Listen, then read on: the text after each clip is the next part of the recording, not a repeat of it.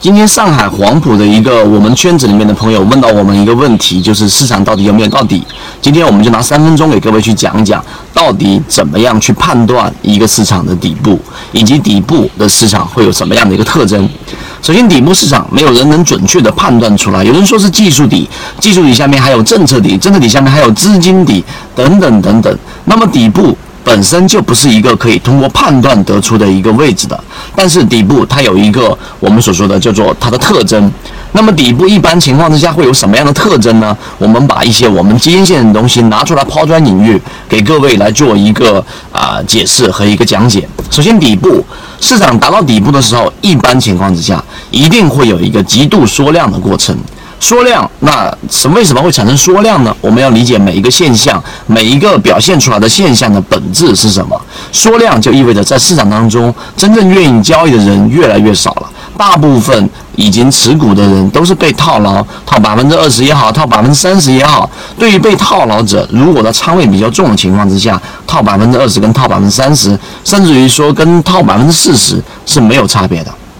为什么？因为大家都是股民，大家都应该能感受得到。那么这种就是我们底部的一个具体的一个特征，就是持股者不愿意去交易，而持币者也就是外部的资金，它会有一个不断试错的一个过程。大家都知道，现在有便宜货，现在有很多底部便宜的股票，现在有很多打了百分之三十甚至百分之五十的股票，但是。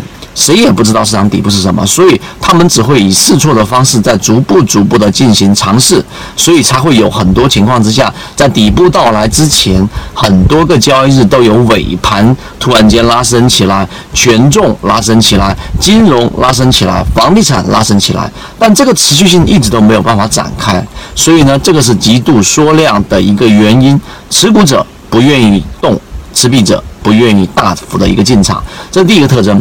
第二个特征就是炒垃圾股，近期已经非常明显了。乐视网的连续性涨停和很多最近连续涨停的股票，你会发现全部都是那一些我们说业绩暴亏的这些个股在出现连续性的上涨。为什么？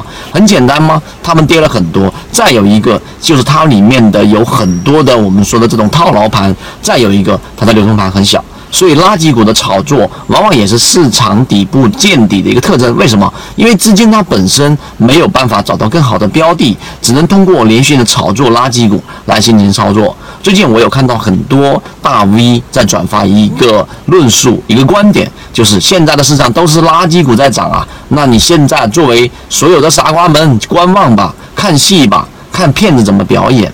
这种消极性的抱怨，我认为对于市场的判断和对于你的操作没有任何的帮助。你应该更加理性的去看待，市场永远是对的。那之所以现在炒作垃圾股，就是有它一个本质的逻辑是在里面的。所以这是第二条，它会炒进炒作一些垃圾股和一些我们说的这一种连续性跌停的这种业绩暴亏的个股。这是底部的第二个特征，底部的第三个特征就尤为的重要了。第三个特征呢，它是直接决定了市场到底有没有达到真正的底部的一个标准，一个吹响我们建仓的号角。那么这个第三个特征，我在我们的下一个视频里面有完整的去讲解。所以，如果你对这个特征有兴趣，对于底部的特征有兴趣，对于我们讲的这个逻辑有兴趣的话，可以找到我们的朋友圈，然后我会在我们的朋友圈里面公布这个第三个最重要的特征。希望今天我们的三分钟对你来说有所帮助。更多完整版视频可以找到我的朋友圈。好，各位再见。正版内容我们都是直接交付到船员手上的，查看我的专辑简介。直接了解获取的途径。好，今天我们就讲这么多，希望对你来说有所帮助，和你一起终身进化。